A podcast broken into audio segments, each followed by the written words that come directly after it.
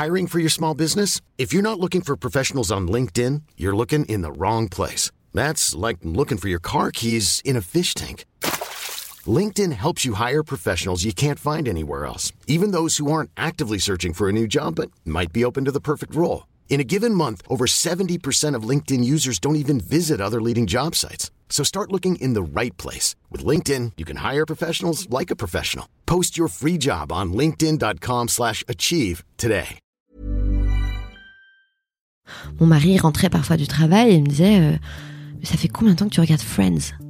Je sais pas, euh, j'ai- j'ai vu, j'ai vu huit épisodes, deux, deux saisons. et, et si je regardais plus de huit épisodes, c'est vrai que ça n'allait pas du tout.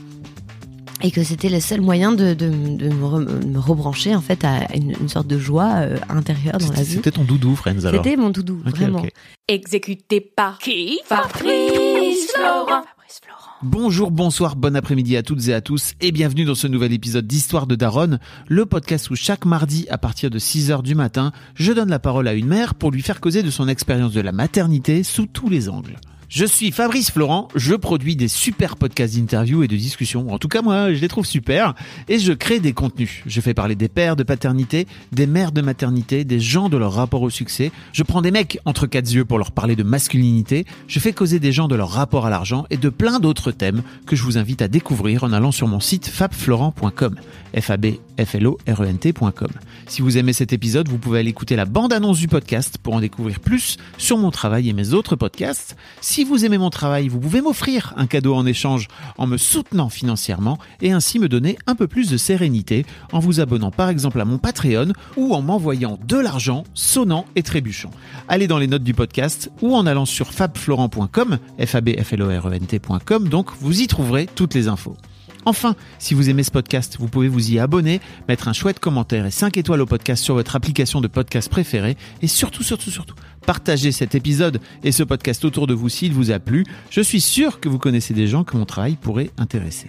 Vous pourrez également venir commenter avec mes auditrices et mes auditeurs chaque épisode directement sur mon Discord. Alors Discord, c'est un petit logiciel génial que je vous invite à découvrir, qu'il faut installer sur votre téléphone ou votre ordi.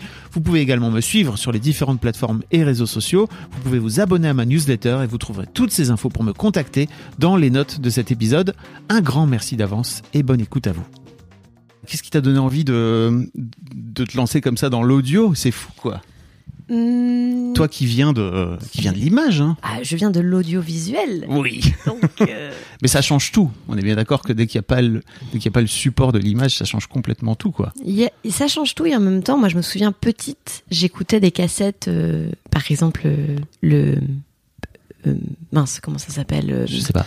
avec le loup, Pierre et le loup, Pierre et le loup. Pierre et le loup, Et, les- euh, et la musique. et la musique Ouais. qui, qui était contée et qui, euh, qui faisait extrêmement peur et dans laquelle j'avais mis moi mes images d'enfants et, et j'avais beaucoup de cassettes comme ça donc il y avait quand même un, un lien entre euh, entre le, le son et l'image qui a toujours été très très lié et l'image qu'on se raconte qu'on se raconte quand on lit un livre ou euh, ou finalement euh, euh, on nous impose pas euh, des couleurs un décor Mm. euh. donc c'est quelque chose qui m'intéressait beaucoup j'ai réalisé en fait euh, on est venu voir Romain Vissol qui euh, a une boîte de production qui s'appelle Black Chip Black Chip Black Sheep. pas pareil pas du tout la même chose et il m'a dit voilà je vais j'aimerais adapter le roman de Joël Dicker La disparition de Stéphanie Meller et c'était un thriller en plusieurs épisodes.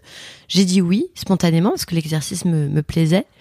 Et, hum, et alors j'ai adoré ça, mais euh, c'était pas une histoire euh, que j'avais écrite, donc j'avais, c'était un peu une commande. C'était la première fois que j'avais un- une demande comme ça, donc euh, ça m'avait plu, mais ça m'avait pas, enfin ça m'a donné envie de plus. Et j'avais un, je venais d'avoir un bébé qui s'appelle Jazz. Quelle vie. Oui. Quelle idée Quelle aussi. idée, ça c'est vraiment la meilleure idée que j'ai eue. Mais qu'est-ce que c'est fatigant. Oui. On va en parler. Et donc en fait, je, je, veux- je- je- j'étais maman depuis six mois et un, un été, j'étais à la campagne euh, chez ma mère et la chambre du, du petit était loin de la terrasse où on dînait tous les soirs. Et évidemment, ma mère m'avait offert un babyphone Ah oui. pour que je puisse l'entendre si jamais il pleurait et que j'étais pas là pour le recevoir. Et, et en fait, cet objet qui était censé me rassurer euh, a complètement euh, réveillé euh, mon imaginaire euh, horrifique. Et je me suis dit, mais imagine, tout d'un coup, j'entends quelqu'un d'autre qui rentre dans la pièce et je suis pas là. Mais c'est affreux. Et puis même le, les sons de, de pleurs qui sortaient de cet objet euh, étaient dissonants. Ça, Bah oui. C'était, c'était effrayant. Ça, ça te surprend. Ça, c'est, tout sauf agréable. Donc, euh, c'est un peu une forme de dictature aussi. T'es en hypervigilance en permanence. Euh, dès qu'en fait, euh, si ton, si t'avais pas ce babyphone, en fait, ton bébé pourrait, je sais pas, pleurer deux minutes, se rendormir après, et puis tu, tu l'entendrais pas, quoi. C'est vrai. Alors vrai que là- tout d'un coup, euh, dès que la lumière s'allume, tout d'un coup, tout le monde s'arrête et, et c'est vrai que euh, ça se trouve, je l'aurais pas entendu pleurer. Mais en, tout- en tout cas, ça a créé chez moi une envie d'écrire une histoire là-dessus. Et alors, c'est marrant parce que mon père m'a quand même avoué quelque chose. Il m'a dit, euh, je lui ai raconté l'histoire de Babyphone. Peut-être que je fais tout à l'envers. hein, Mais t'inquiète, je vais, je vais reboucler après. D'accord. T'as créé donc une, une fiction audio qui est disponible sur euh, Canal+, c'est ça? Oui. euh, Où t'as euh, t'as- t'as mis en scène une jeune maman, euh, qui, enfin un jeune couple hein, pour le coup, euh, qui vient d'avoir un bébé qui a six mois, si je me trompe pas, qui s'appelle Sol. Euh, toi, ton personnage s'appelle Agathe et euh, le papa s'appelle Noah, si je me trompe pas. Bravo. Et, hum, effectivement, euh, c'est un couple de Parisiens, comme j'imagine, il y en a eu beaucoup là ces dernières années, qui ont décidé de partir à la campagne et qui ont trouvé une vieille maison. Euh, et dans cette maison, il y a une chambre Mhm. isolée, euh, qui est même fermée, hein, si, je, si je me trompe pas, qui- qu'elle découvre en fait. en, muré, ouais. Ouais. Et, euh, et voilà, il y a toute une histoire autour de ça, et ça, ça fait peur en vrai. Enfin, moi, moi, moi, je me suis, je- moi j'ai eu peur. C'était l'envie, c'était l'idée. J'adore les films d'horreur Ouais. et euh, depuis que je suis ado, c'est un. j'ai- J'aime me faire peur et j'ai un, j'ai un, j'ai un genre que j'aime particulièrement.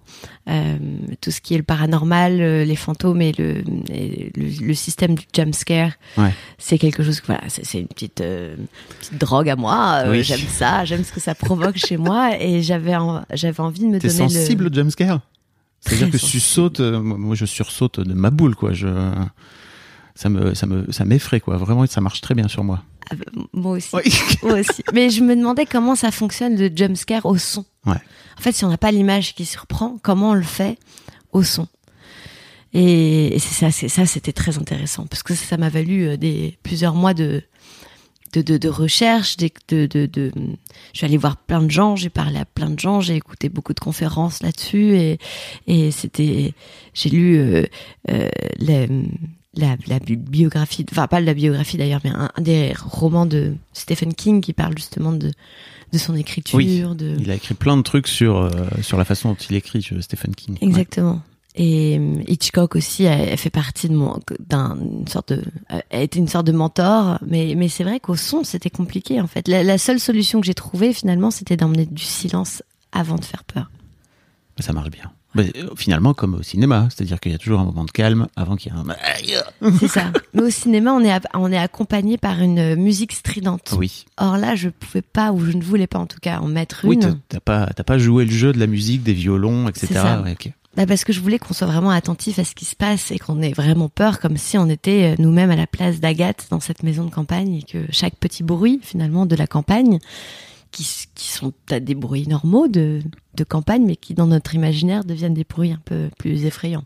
Alors, on va parler de ton histoire de Daron. Hein. Bougez pas. Je, je pense aux gens qui sont là. Mais quand est-ce qu'on parle de maman ici Mais je trouve ça assez assez cool de parler aussi un peu de de, de technique parce que vous avez tourné euh, sur place, si je me trompe pas, c'est ça? Oui. Vous avez vraiment tourné sur place. euh, vous avez tout enregistré dans une vieille maison de campagne pour que ça rende le plus vrai possible. Et en fait, ça marche. Et surtout, vous avez enregistré avec un système un peu spécial qui s'appelle le binaural, euh, qui est, on en parlait juste avant d'en- d'enregistrer. Là, en gros, des micros posés sur une tête afin qu'on puisse, euh, si vous l'écoutez au casque, et je vous invite vraiment à l'écouter au casque, faut pas l'écouter, faut pas écouter ça, euh, genre sur votre, euh, comme comme mon podcast dans votre dans votre voiture, hein, ça marche pas. Vraiment écoutez-le au casque, Euh, ça rend vraiment l'ambiance quoi. Ça marche super bien. Exactement. C'est vraiment toute l'idée. C'était euh, cette tête euh, qu'on a appelée avant la tête de Brecht et qui est maintenant donc une tête binaurale et qui vous permet vraiment de, de vous immerger à la place d'Agathe. Et c'est ça qui va être important parce que au-delà de, de ce côté effrayant, euh, on va rentrer dans la tête de cette jeune mère et de ses problématiques de jeune mère. Et pour vraiment la comprendre, je voulais qu'on soit vraiment plus près d'elle. Et alors ça marche super bien, mais tu vas sans doute nous en parler parce que en gros, cette maman, elle est en pleine crise de postpartum et tu mets en scène aussi à travers cette histoire le postpartum d'Agathe et ça marche trop bien au son parce qu'on alors notamment il y a, il y a ce bébé en permanence qui pleure et qui est très agaçant. J'ai toujours du mal avec les pleurs de bébé, donc je sens que vraiment ça m'a ah et on sent que l'omniprésence des pleurs du bébé font aussi partie de, de l'histoire et, et franchement ça rend trop bien parce que j'ai été stressé pour Agathe, donc je crois que ça marche en fait. C'était l'idée. Alors, on a vraiment voulu trouver un équilibre euh, bon pour le pleur de bébé. On voulait pas qu'il soit trop présent, qu'il Ouais. soit trop euh, justement agaçant, et en même temps, on voulait quand même que qu'il soit hum, qu'il qu'il- qu'il ait un impact sur l'auditeur ou l'auditrice euh, pour qu'on comprenne en fait euh, l'angoisse et ce que vivait euh, Agathe. Et alors, on n'a pas tourné avec un bébé Un bébé, ouais. on a tourné avec une poupée qui était notre petite notre petit totem, notre sol pour pouvoir le le- l'imaginer, le voilà, le jouer. Mais euh, il s'avère que moi, euh, quand mon bébé était petit, euh, justement, j'étais, j'arrêtais pas d'enregistrer ces petits, euh, ces premiers petits euh, sons, ces petits euh, babillages, je ne sais plus comment on appelle ça, Ouais, mais ouais. il, il, il, a appris à, à entendre sa voix.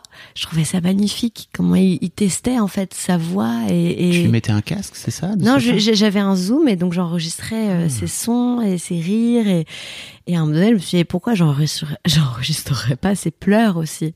Donc le, le zoom était dans la chambre et donc la majorité des pleurs qu'on entend, C'est ton fils, toi. euh, c'est mon fils.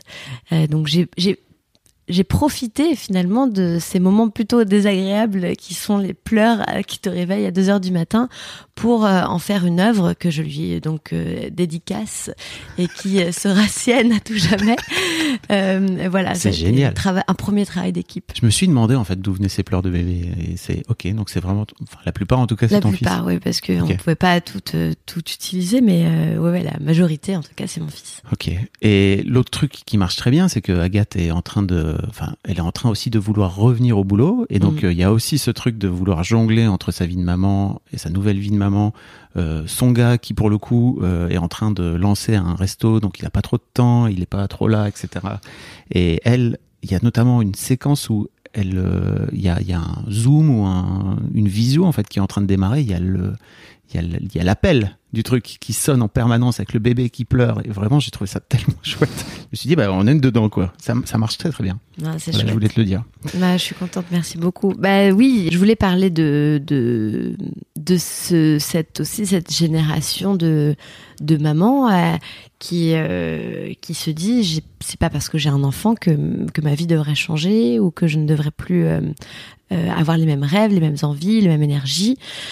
Sauf qu'on a on n'a pas forcément le même énergie, on se, se coupe en deux, on dort moins, euh, c'est normal. On a on a créé un, un être humain dans notre corps. euh, C'est comme un, gros boulot. Hein. c'est énorme comme boulot et on veut remonter sur le cheval. euh, moi, je suis repartie à Prague faire un film alors que mon fils avait deux mois. Et je me souviens que dans l'avion qui m'emmenait à Prague, je, je- j'étais en pleurs Ah et je disais oui. mais quelle idée Mais qu'est-ce que je fais? J'avais l'impression qu'on m'avait coupé Arraché. en deux, arraché en deux. Mais je disais mais c'est complètement idiot. Pourquoi j'attends pas un peu plus?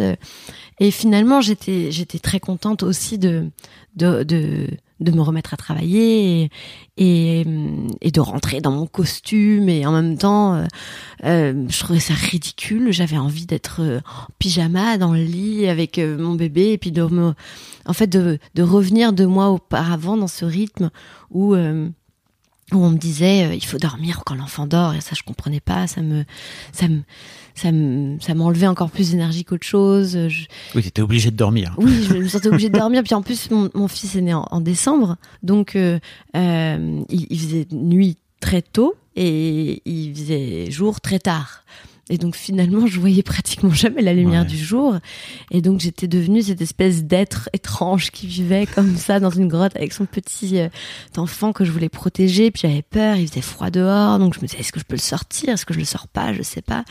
Je me suis posé toutes ces sortes de questions et, hum, et c'est vrai que c'est effrayant aussi comme moment. C'est un moment un peu euh, euh, extrêmement perturbant parce qu'en fait, on doit accepter, on doit accepter qu'on, même si on aura la même carrière qu'avant, même si on aura la même envie qu'avant, on devient une nouvelle femme. Et notre mari devient un nouvel homme.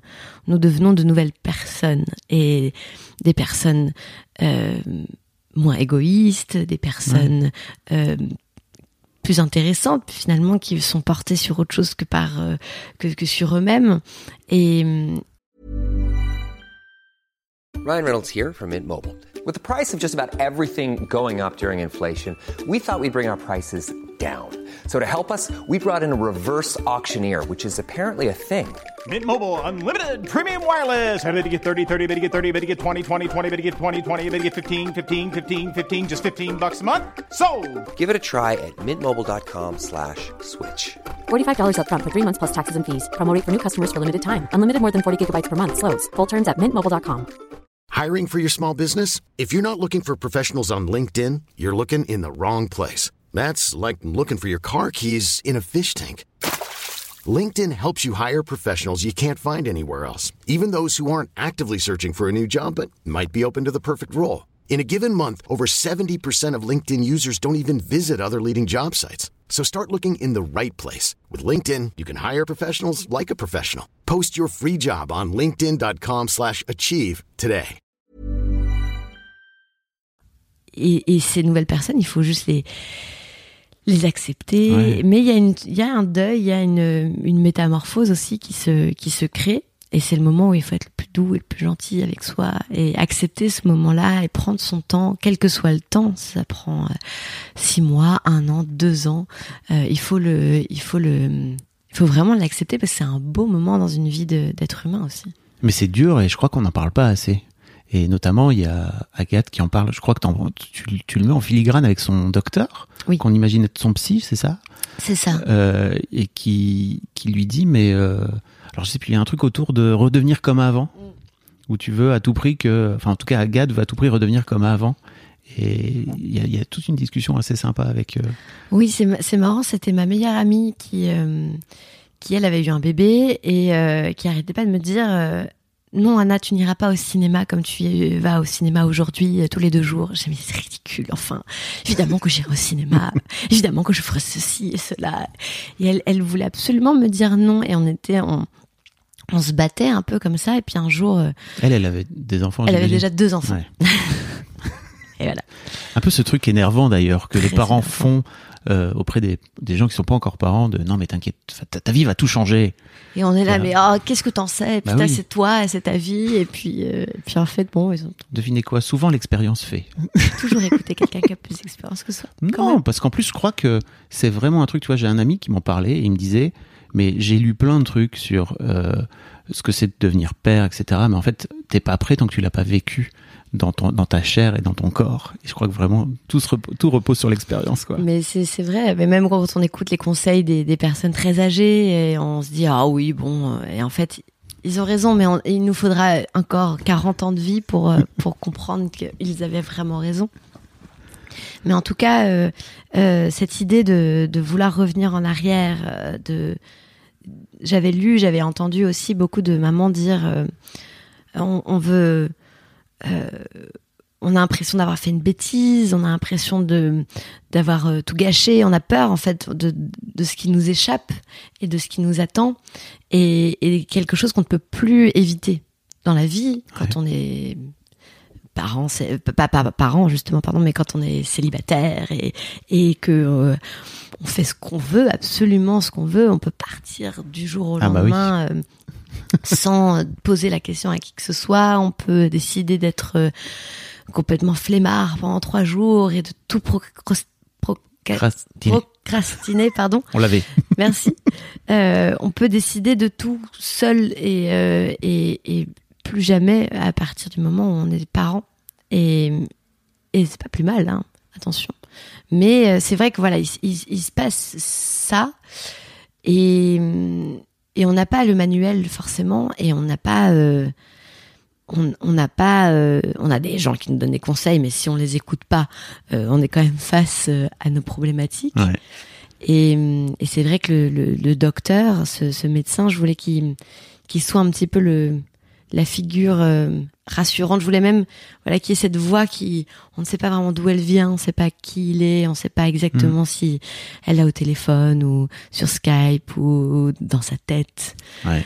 Euh, c'est pour ça que j'ai choisi la, la voix de Cédric Lapiche pour le faire. Ah, c'est que- la voix de Cédric Lafiche Ah, parce que j'ai toujours trouvé que Cédric avait une voix vraiment rassurante et, euh, et très englobante, avec ce grave. euh, et, hum, et lui qui est papa de, de trois enfants, et je le connais quand même depuis des années, et puis il m'a- vu évoluer. Et il a toujours été d'extrêmement euh, bons conseils, mais voilà, toujours avec ce côté très sage. Et, et c'est pour ça que je lui ai demandé de faire le. Cédric, si tu nous écoutes, n'hésite pas à venir dans l'histoire de Daron, c'est quand tu veux, Ah bah, pour venir parler de paternité.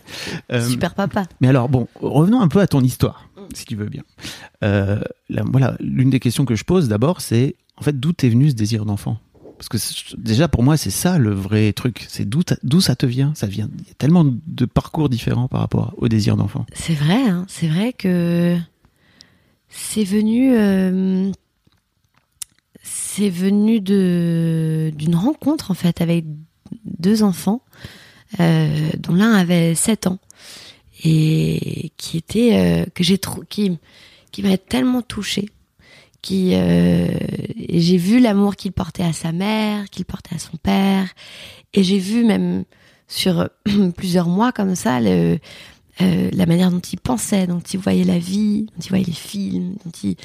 et je suis, mais je me suis dit, mais je veux, je veux la même Je chose. veux pareil. Je veux pareil. Mm. Moi aussi, je veux, euh, je veux découvrir le monde à travers les yeux d'un d'un être euh, et, et l'amour inconditionnel qui se passe entre lui et ses parents. Ça m'a, ça m'a bouleversée. Et, euh, et pour être très transparente, euh, j'ai été mariée une première fois très jeune, à 19 ans, avec mon, mon- avec Oscar, donc mon amoureux du, du lycée. Ouais. Et, euh, et c'est vrai que à cette époque, quand on était jeune, on avait cette envie d'enfant. On, a- on rêvait cet enfant, mais on était beaucoup trop jeunes, donc on l'avait mis très loin ce, ce projet. Et nous étions donc séparés depuis maintenant six ans.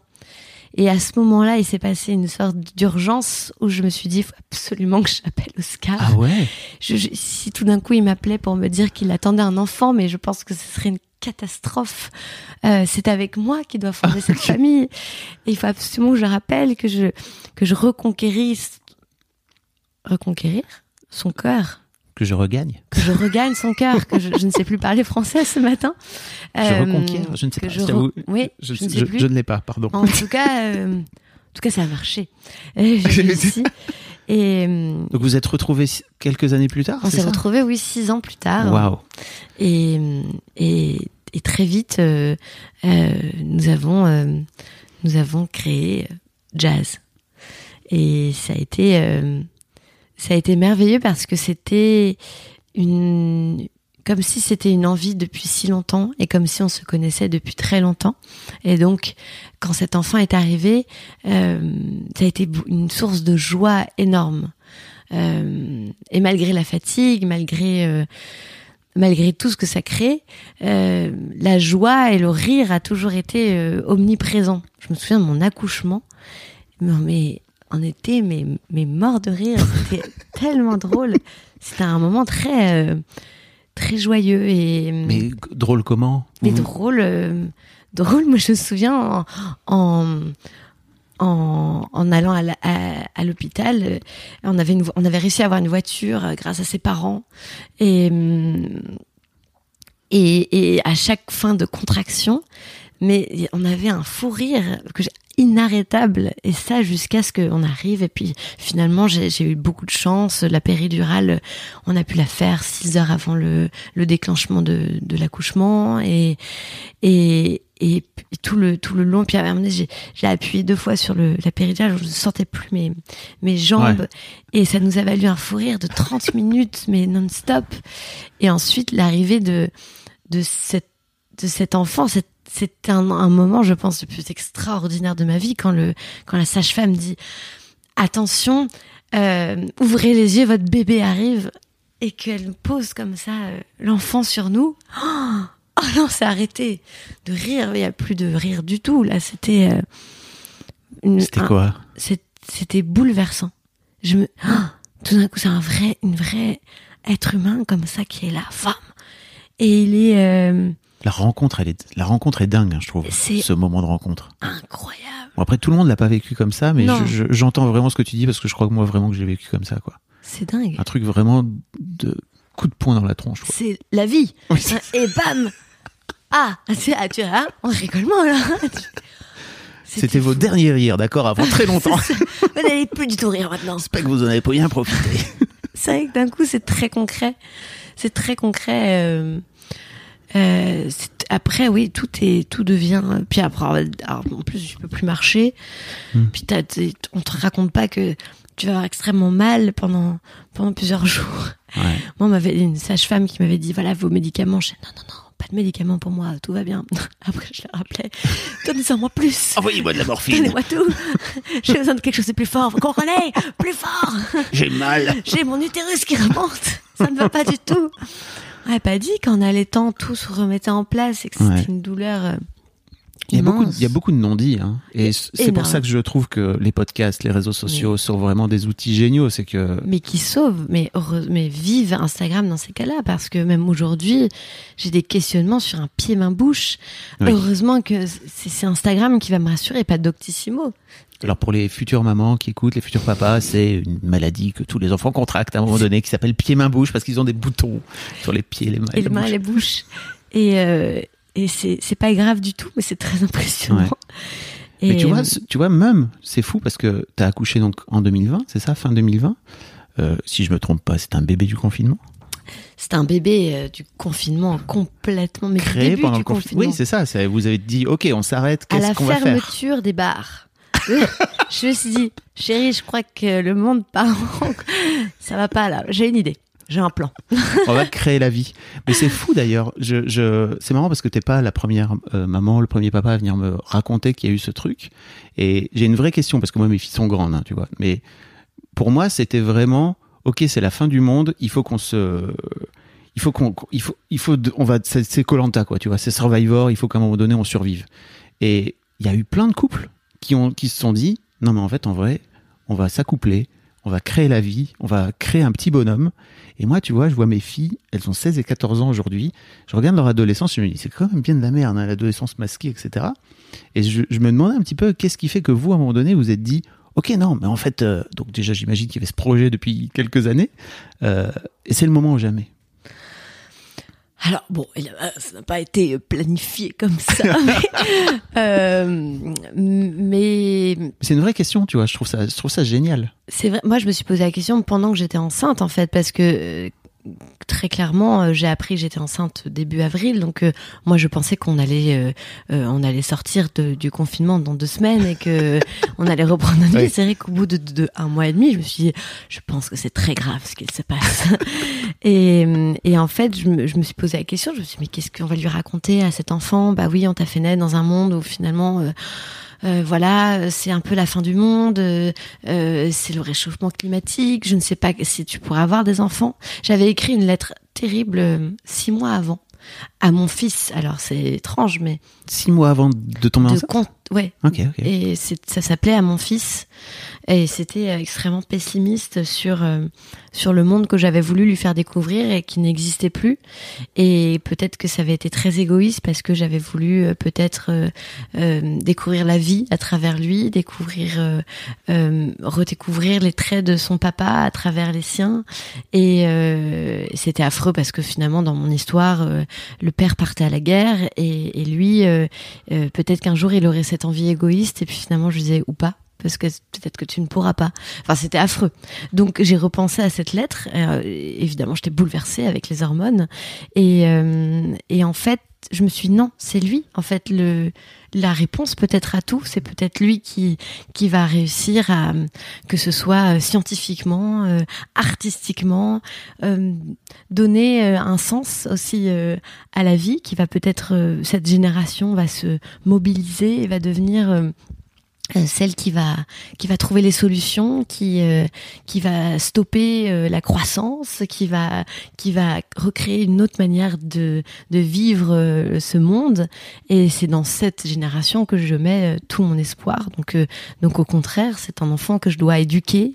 Euh, c'est très important euh, la manière dont je lui apprendre euh, l'écosystème, euh, les relations avec les autres. euh, et, et ensemble, on va on va apprendre ce nouveau monde qui est le sien et je ferai tout pour euh, pour pour, pour l'accompagner au mieux euh, euh, dans ce dans ce nouveau monde et lui donner j'aime pas le mot arme mais en tout cas les les les les, les bases outils. les outils. Les clés, les clés les outils pour voilà. Et je, je, je me suis dit ça.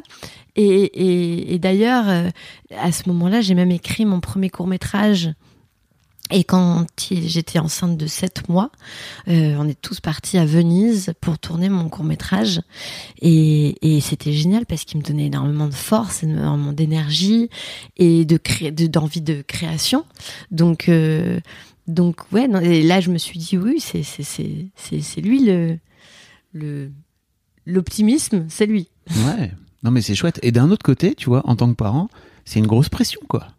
Tu te rends compte? Je suis pas sûr que nos parents avaient se collé cette pression-là par rapport à par rapport à, no- à notre génération à nous, quoi.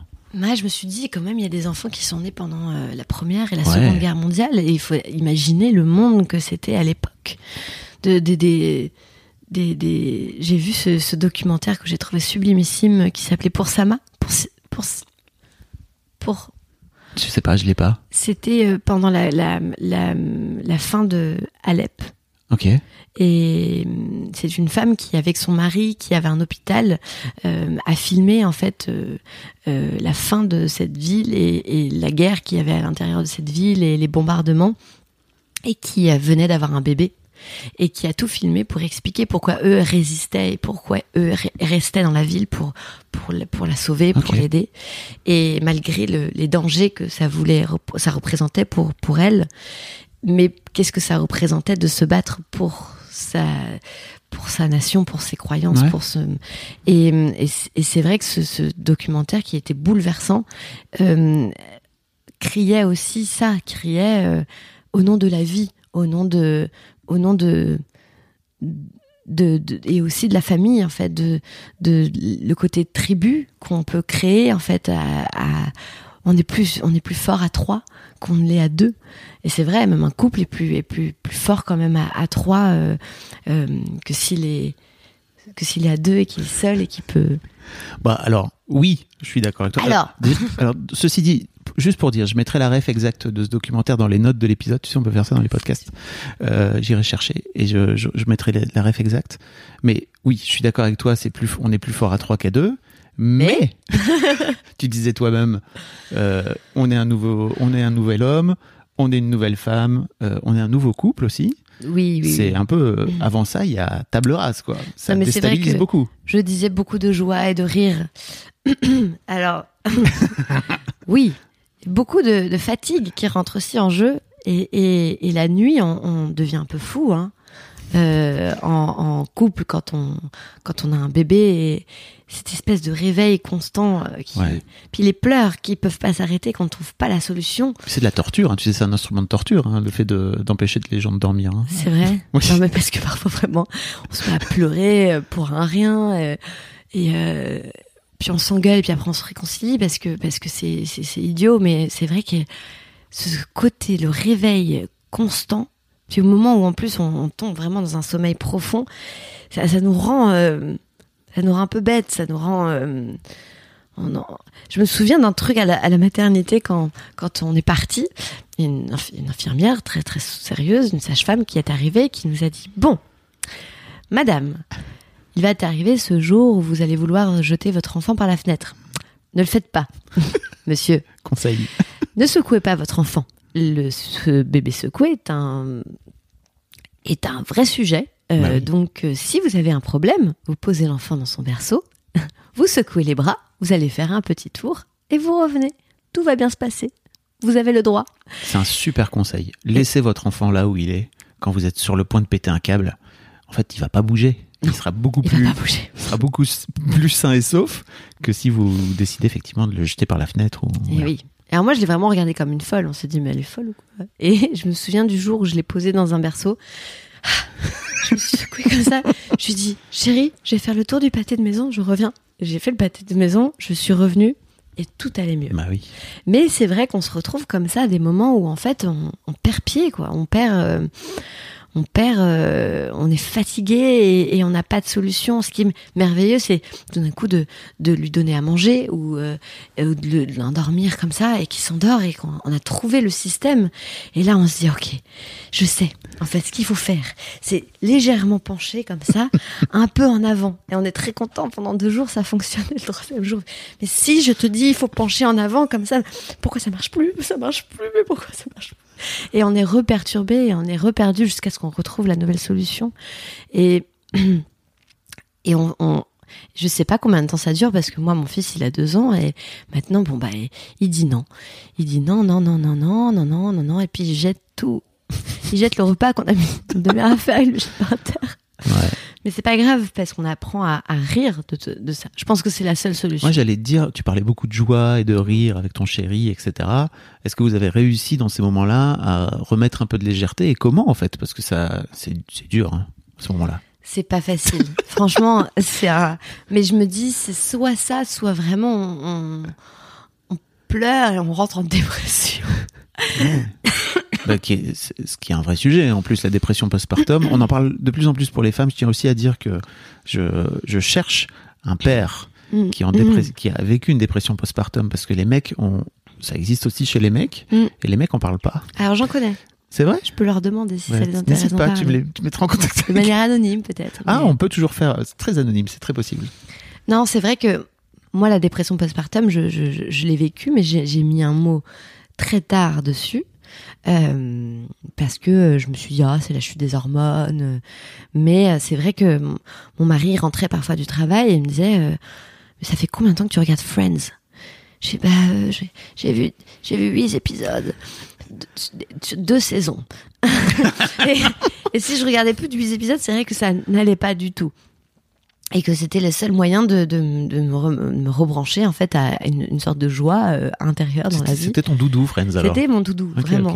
Et euh, parce que parce qu'en fait, c'était au-delà de la fatigue, euh, c'était que je trouvais mon enfant mais extrêmement merveilleux. Je me disais la chance que j'avais. Et là, je, et là, quand je me disais la chance, que des idées noires arrivaient dans ma tête. J'avais que des pensées négatives. Euh, des, des, des, des- contre moi d'ailleurs. C'était Ouais. c'était vraiment un, un fouet que je me balançais sur moi que j'étais pas à la hauteur de ça que je ne méritais pas ce bonheur. Je me souviens de recevoir énormément de cadeaux. Et plus je recevais des cadeaux plus euh, je, je, je, je- je pleurais en me disant mais je ne serai jamais en fait je, je n'arriverai jamais à donner autant d'amour que ce- tout ce que je reçois et je parlais des cadeaux mais je parlais surtout aussi de de, de mon bébé en me disant je, je, je ne serai jamais à la hauteur de de cette de ce cadeau de la vie aussi et de, de ce que ça représente de tout ce dont il a besoin Ouais. euh, je, je- et donc et donc c'était cette, cette ce mal-être intérieur qui me qui me faisait dire non mais euh, le, monde sera mieux sans moi en fait. Euh, c'était affreux. Je me mettais alors que j'ai jamais eu de pensée négative comme ça je me mettais à, me, faire peur en fait. Et, c'est là où tout d'un coup je me suis mise à regarder sur internet plein de choses.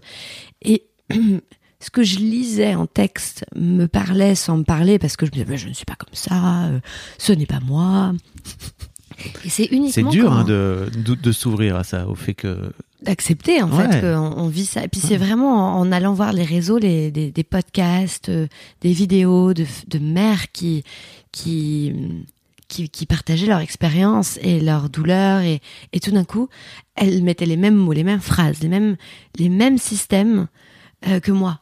Et j'ai dit, attends, attends, mais alors c'est pas moi en fait, c'est vraiment euh, une crise postpartum. Et j'en ai parlé à mes gynécologues qui m'a dit il faut que vous soyez suivis. Elle m'a dit c'est normal, il faut mettre des mots.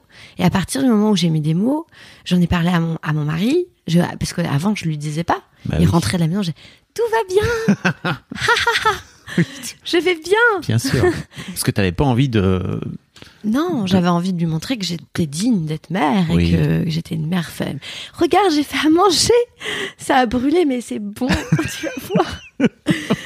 Et euh, C'est le, terrible. le tire-lait, moi, le tire-lait a été un- une grande euh, Source de souffrance? source de souffrance parce que ben, je, ti- je tirais aussi mon lait pour pouvoir euh, m'accorder peut-être un dîner avec euh, les amis et d'être euh, de donner le biberon une fois à, mon mari mais ce tire-lait tout d'un coup ce bruit où tout d'un coup bah, parfois ça marche c'est génial et parfois ça marche pas et tu te, morfonds encore plus dans une autocritique et, euh, ça, et donc ça, j'ai arrêté, je l'ai- j'ai rendu à la pharmacie, je ne veux plus, Euh, je ne veux plus ça. J'ai appelé la dame en disant, je j'aimerais passer euh, progressivement au biberon. Et au final, j'étais avec mon meilleur ami, je lui dis, tu vas voir, hein, là, dans 15 jours, biberon. Et on a, je l'ai quitté, la dame a dit, bon, écoutez, voilà le numéro de la Leche League, et puis on se revoit dans deux mois. J'avais, elle avait pas du tout réussi à me, elle m'avait amené complètement ailleurs, elle Ouais. m'avait fait complètement culpabiliser de vouloir arrêter d'allaiter. euh. C'est terrible ça aussi. hein. Et il faut être capable à ce moment-là de venir dire non, mais en fait, moi, ce que je veux vraiment en tant que maman, c'est ça. C'est ce parcours-là. Exactement. Et ça fera pas de moi une mauvaise maman. Non. Au contraire, en fait, c'est là où là où j'ai pu sortir avec lui, où j'ai pu retourner chez des amis, j'ai pu l'emmener avec moi plein à plein d'endroits différents. Euh, ça a été un très libérateur pour moi. Après, les fans de l'allaitement diront que c'est important de pouvoir allaiter partout. Et donc, euh, ça- mais après, chacun sa vie, quoi. Tu vois. C'est important de C'est important de se sentir d'entendre tous euh, les trucs, tu vois, tous- les discours. Ouais, on m'a donné un super conseil après pour les, les biberons. C'est qu'on m'a dit ne chauffe jamais ton biberon. Donne-lui toujours froid. C'est vrai que moi, comme je bouge beaucoup, qu'on voyage beaucoup, euh, j'ai jamais eu de problème à lui donner un biberon à l'heure où il avait faim, parce que j'ai jamais eu besoin de le chauffer. Et alors, il y a des mamans qui m'ont dit, Ah, mais c'est horrible, mais c'est affreux, comment tu peux lui donner froid, c'est pas bon. Je dis, bah, c'est- pas bon chaud non plus.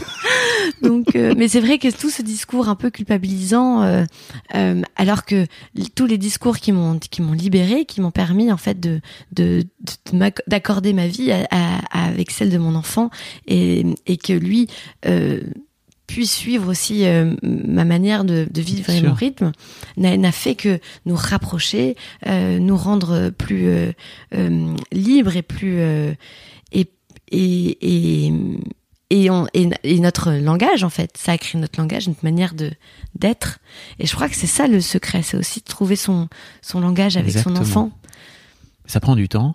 Et en plus, alors j'aimerais bien reparler de, de, de cette fameuse, de ce fameux tournage à Prague. Alors j'imagine à quel point ça a pu être, ça devait être ambivalent un peu parce qu'il devait y avoir une forme de, ok, c'est aussi un moyen de retrouver ma vie et de pouvoir peut-être m'échapper de ce, de cette période compliquée. Et effectivement, comme tu le disais tout à l'heure, d'avoir, de te sentir arraché d'un morceau de toi, quoi. C'est ça. Et alors, j'ai eu la chance énorme d'avoir un, le papa de mon fils et mon mari, mon amoureux, euh, qui euh, adore s'occuper de son fils. Il adore ça et il a le temps. Il a un métier qui lui permet de, de s'en occuper, de partir euh, sur le tournage, euh, me rejoindre et passer du temps euh, avec lui. Ah, donc il te l'a- amené et tout. il l'a amené, ah, il s'est baladé à Prague avec lui. Dès que j'avais un jour de congé, on se baladait tous les trois. Moi, je le retrouvais, euh, ils se baladaient tous les deux dans l'hôtel. il était très content et il, il adore ça. C'est vraiment euh, un vrai euh, papa. euh, je- moi, je suis euh, fière et admirative de la relation qu'ils créent tous les deux. Euh, parce que c'est vrai que lui, je pense qu'il n'a pas passé un seul jour sans son fils, alors que moi, j'en suis quand même déjà à mon troisième tournage. Alors, on, peut, on travaille aussi ensemble. Donc, par exemple, sur Babyphone, on a emmené Jazz avec nous, avec une nounou, et et, et ça nous a permis de d'être ensemble, de voyager à trois. Vous aviez déjà travaillé ensemble avant ou c'était la première fois? Euh, C'était la tro- troisième fois. Ok, ok. Ouais. Et, et donc ça, c'est assez génial de se dire, voilà, on, a envie aussi de se dire, euh, si tout d'un coup, il y a un tournage euh, loin, pendant longtemps, toute la, toute Bah la maison déménage, quoi. Waouh. Ça, c'est, ça, c'est, ça, c'est génial. Il y a un truc dont je voudrais te parler, c'est le prénom de ton fils, que je trouve Oui. canon, vraiment. Merci. Et je me demande comment vous êtes allé le chercher, ce prénom. Parce que c'est pas, c'est pas commun. C'est-à-dire que je crois qu'il sera le seul jazz dans sa classe. J'espère. Sauf si vraiment tu fais un buzz avec ça. voilà, c'est ça.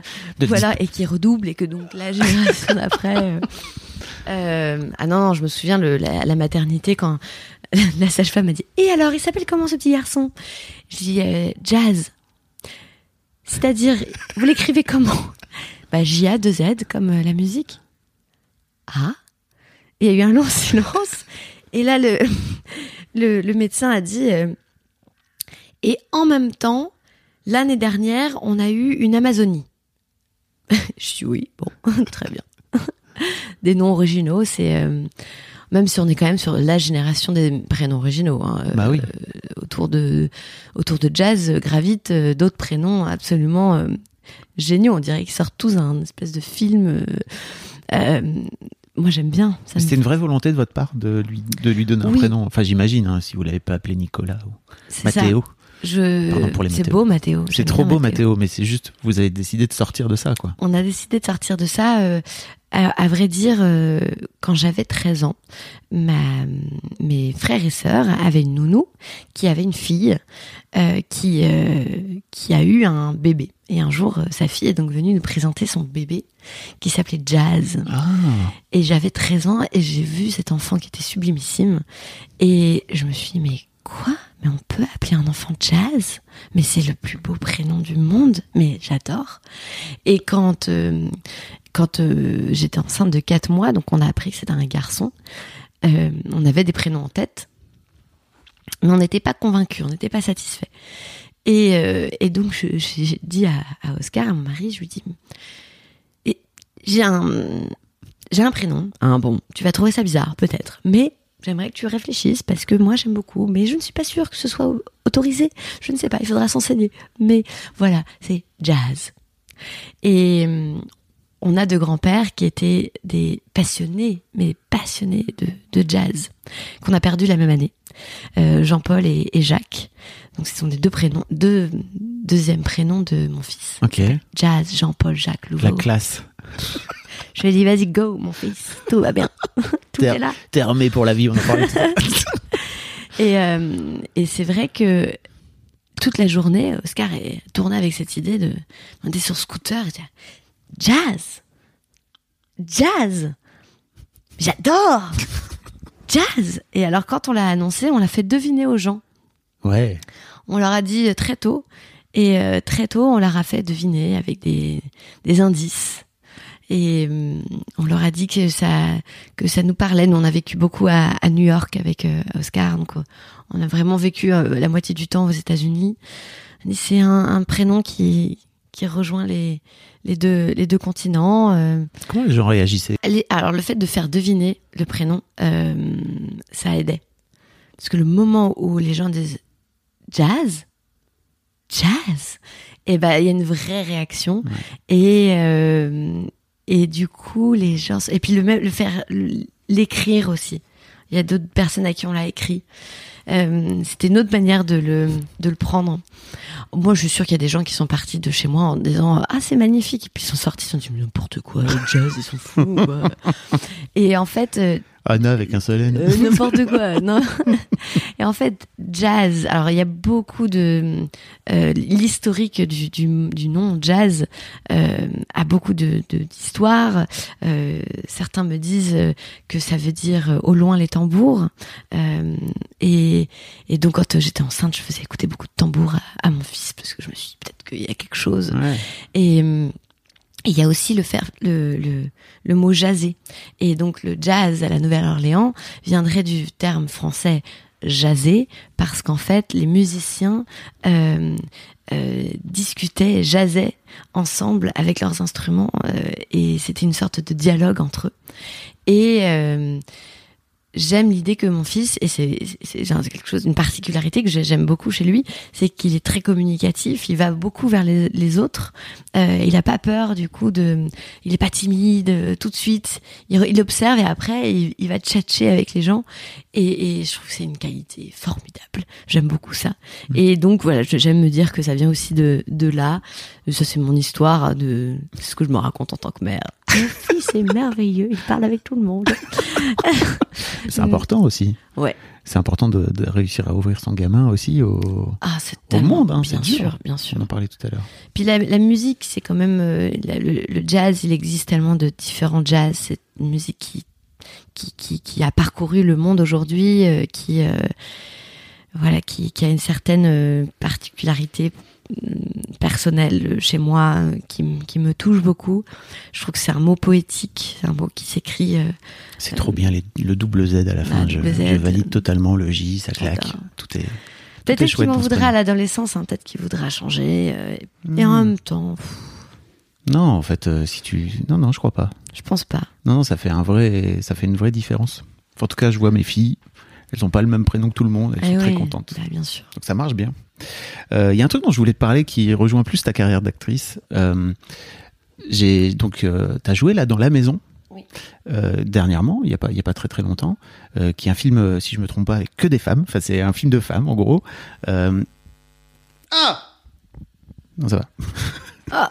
T'as entendu il y a eu un petit buzz, mais je sens que mes, mes micros sont en train de me ponts. Euh, attends, je reprends ma question. Et en fait, c'est la première fois que tu joues nu.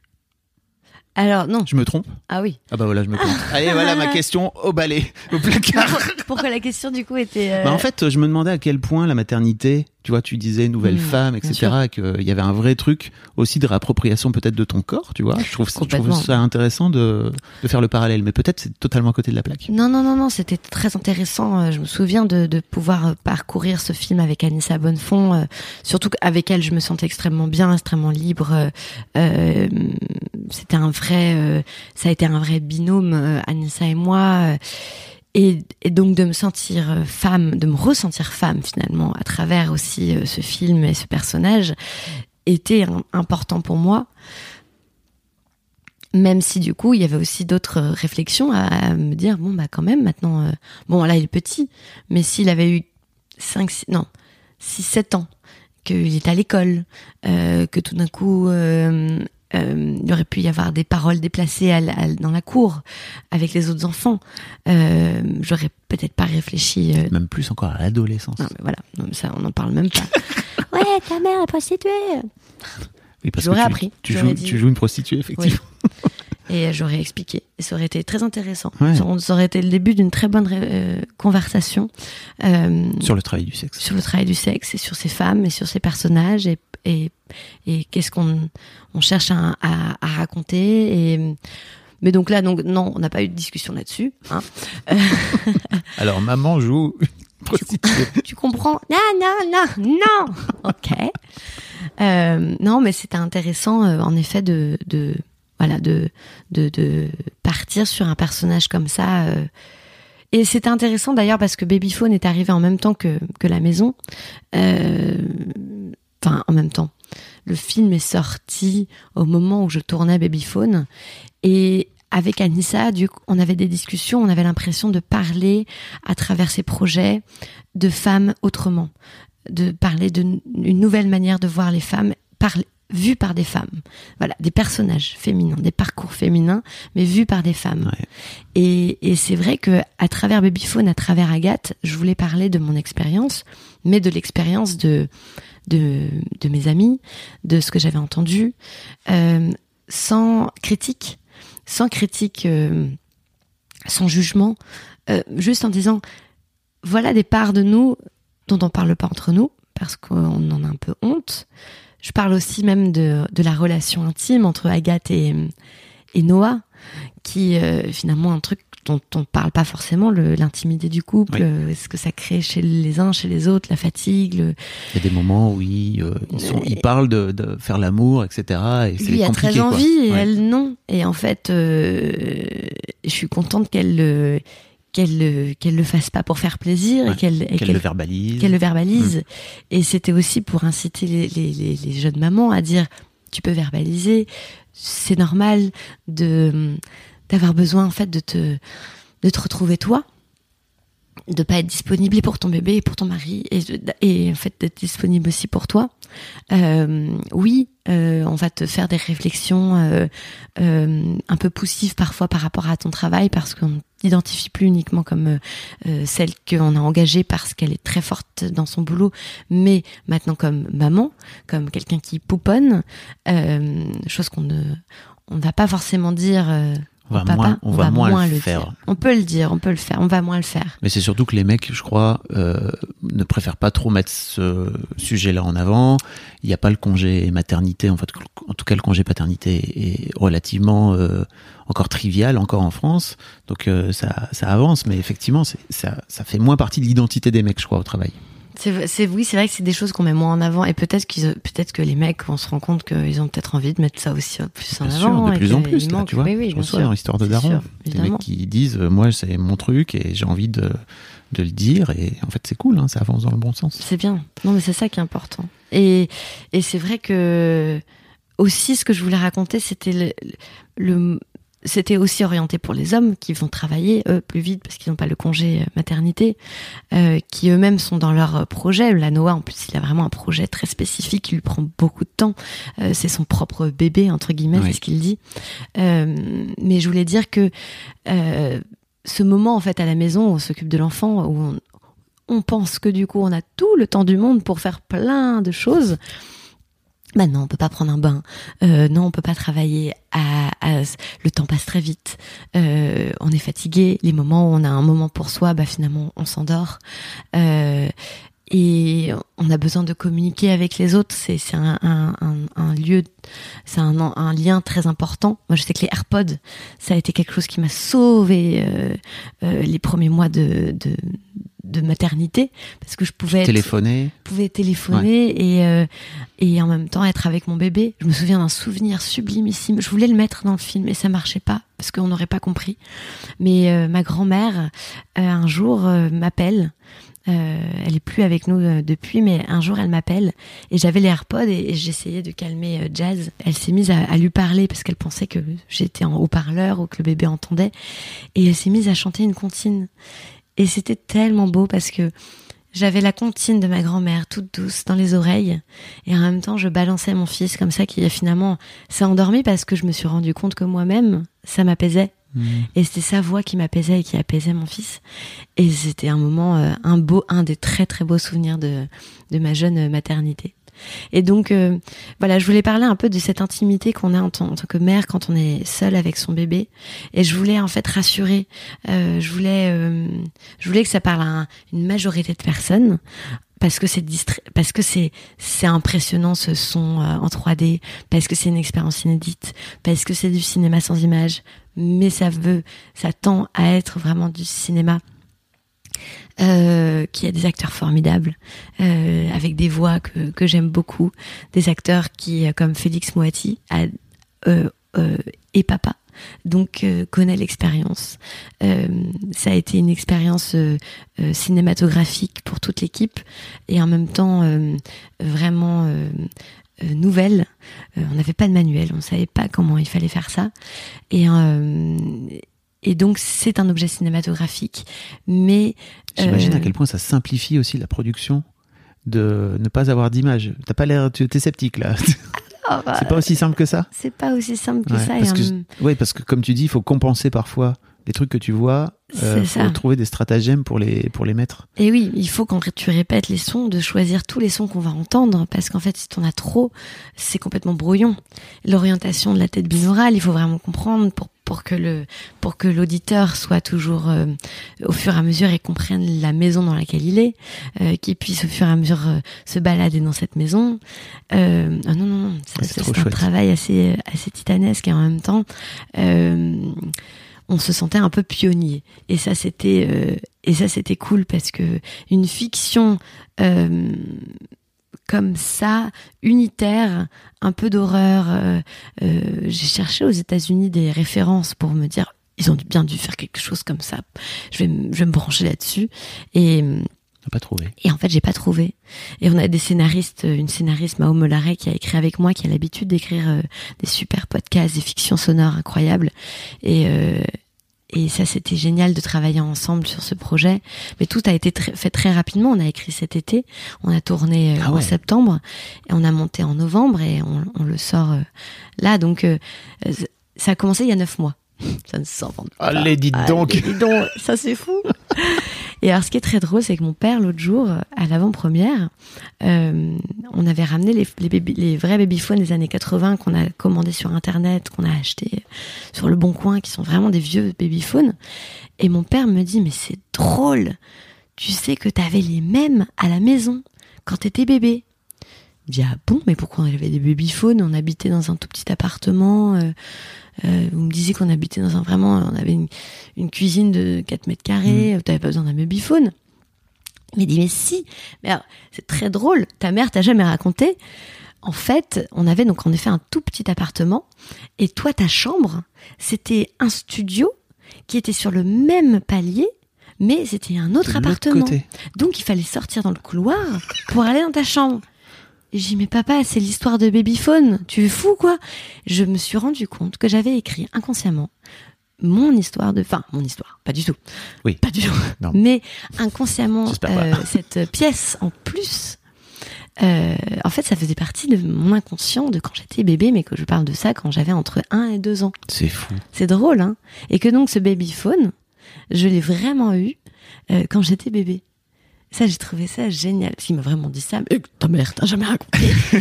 Ah non, je vivais donc seule dans un appartement à deux ans. Et euh, ils m'ont dit non, tu étais vraiment, tu étais le mur là. Mais du coup, c'est vrai qu'il y avait un vrai mur qui séparait l'appartement Puis il fallait de sortir de l'appart Il fallait et rentrer dans- sortir et tout. Waouh. C'est marrant, hein Non mais vraiment. Comme quoi Bah et ça finit et tout ça termine euh, sur euh, sur un papier et puis après dans un Dans, dans un objet euh, audio. Comment tu l'appelles alors? Et une fiction une audio fiction sonore. Fiction sonore. Création décalée de Canal+. Anna, j'ai une dernière question pour toi. Avec plaisir. Euh, euh, c'est une question que je pose à tous mes invités de- d'histoire de, Daron et d'histoire de Daronne. Euh, en gros, imagine Jazz écoute ce podcast dans 10 ans, donc il aura 12 ans. Waouh Qu'est-ce que tu as envie de lui dire aujourd'hui? Oh là là. J'ai envie de lui dire ce que je lui dis tous les jours, que c'est euh, c'est un être euh, particulier, c'est un être euh, plein d'amour, qu'il est ma source de joie et celle de son père, que je suis fière de du, petit bonhomme qu'il est là tous les jours et et de la drôlerie qu'il a.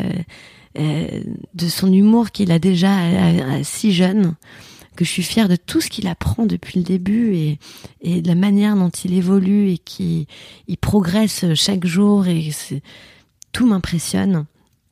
Euh, J'espère qu'il aime toujours autant la musique, euh, qu'il a toujours, euh, ouais, toujours cet humour, cet air malicieux, euh, cette envie d'aller vers les autres. Euh, je- je trouve que c'est le- l'être humain le plus incroyable que j'ai rencontré de ma vie. Et je suis extrêmement fière euh, en tout cas euh, d'être euh, à ses côtés depuis sa naissance. C'est vraiment une, une vraie fierté. Merci Anna, franchement. Et merci aussi d'utiliser ta, ton succès, ta portée pour venir euh, dire la parole et venir raconter vraiment ta vraie histoire et de venir en faire des fictions derrière, comme tu le disais tout à l'heure. Je crois que c'est hyper important que les femmes racontent des histoires de femmes.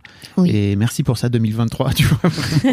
non mais c'est vrai, c'est un vrai vrai truc euh, et je trouve ça vraiment génial que, que tu participes aussi et que merci beaucoup d'être venu à mon Bah, merci beaucoup de m'avoir reçu c'est trop top d'avoir le temps de pouvoir parler comme ça C'est ça que ça sert à ça les podcasts. ouais ça c'est génial vive les podcasts Merci beaucoup. merci beaucoup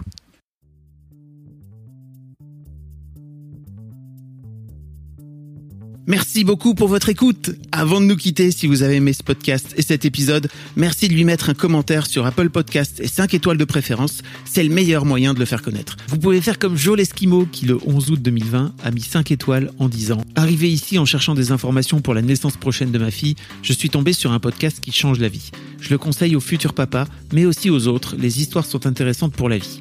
Merci d'avoir lancé cette super initiative et merci à tous les darons qui partagent leurs opinions et leurs histoires. Un grand merci à toi et vous aussi vous pouvez faire pareil. Vous vous rendez sur Apple Podcast et vous cherchez Histoire de Daron directement dans l'appli ou sur votre ordinateur. Merci à vous et rendez-vous tous les premiers et troisièmes lundis de chaque mois à partir de 6h du matin pour un nouvel épisode d'Histoire de Daron. Un grand merci à vous pour votre écoute. Planning for your next trip? Elevate your travel style with Quince. Quince has all the jet setting essentials you'll want for your next getaway, like European linen, premium luggage options, buttery soft Italian leather bags, and so much more. And it's all priced at 50 to 80% less than similar brands. Plus, Quince only works with factories that use safe and ethical manufacturing practices. Pack your bags with high-quality essentials you'll be wearing for vacations to come with Quince. Go to quince.com slash trip for free shipping and 365-day returns.